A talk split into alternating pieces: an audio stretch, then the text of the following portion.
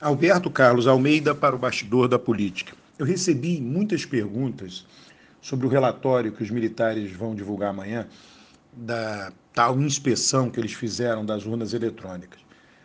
Vamos pensar, quer dizer, nem, eu não tenho informação, os militares são uh, uma organização opaca, difícil saber o que tem lá, o que, que vai sair desse relatório. Agora vamos, vamos raciocinar né, como alguém de elite pensaria, né? É, Lula está eleito, vai tomar posse, vai governar. Por que, que os militares vão arrumar confusão com Lula? É, eles sabem que já era. Né? Então, se eles né, disserem é, que a eleição foi fraudada ao ponto de ter alterado o resultado eleitoral, isso vai ser muito ruim para eles no próximo governo. Então, não acredito que eles caminhem por aí. Eles podem dizer é que tudo correu na normalidade, vai falar aquelas coisas bem formalistas, né? E que a apuração é bastante fidedigna, mas precisa de aperfeiçoamento. A primeira vez que eles fizeram a inspeção, eles foram desmoralizados publicamente, tinha erros estatísticos na análise deles, enfim, gente muito desqualificada lidando com esse assunto. Então eles não vão se arriscar. Vale aqui chamar atenção para o papel deles em todo o processo eleitoral. Eles ficaram quietos, absolutamente quietos, absolutamente calados. O general Heleno veio com essa declaração que é pior para ele, dizer, infelizmente, Lula não está internado. Quer dizer, ele não tem papel nenhum, não, não tem relevância nenhuma e desejando mal para outras pessoas.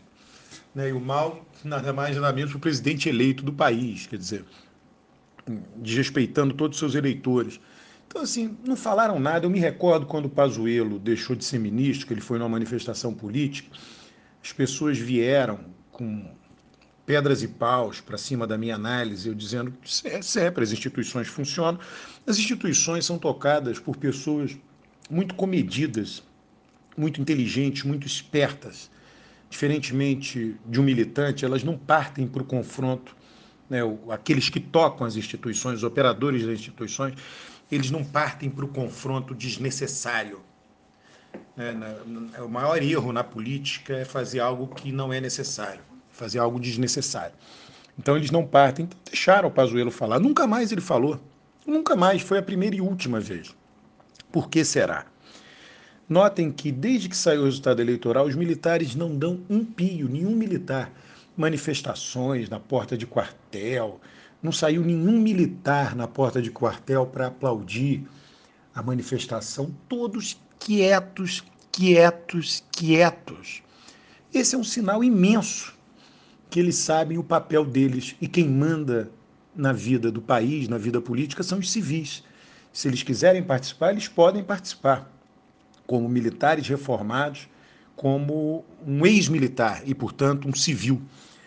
É, isso é um, é um sinal muito, muito evidente, muito eloquente do funcionamento das instituições democráticas e da legitimidade imensa que tem a democracia no Brasil e que o poder político no Brasil é exercido pelos civis e pelos políticos.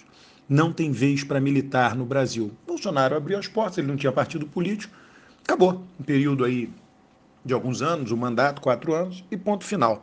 E eles saem sem dar um pio, sem reclamar, sem dizer nada para o presidente eleito.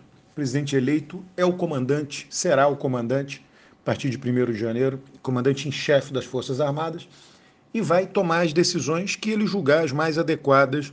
É claro, como um político toma decisões para retirar os militares do governo, enfim, fazer tudo o que a gente já sabe que, que vai acontecer.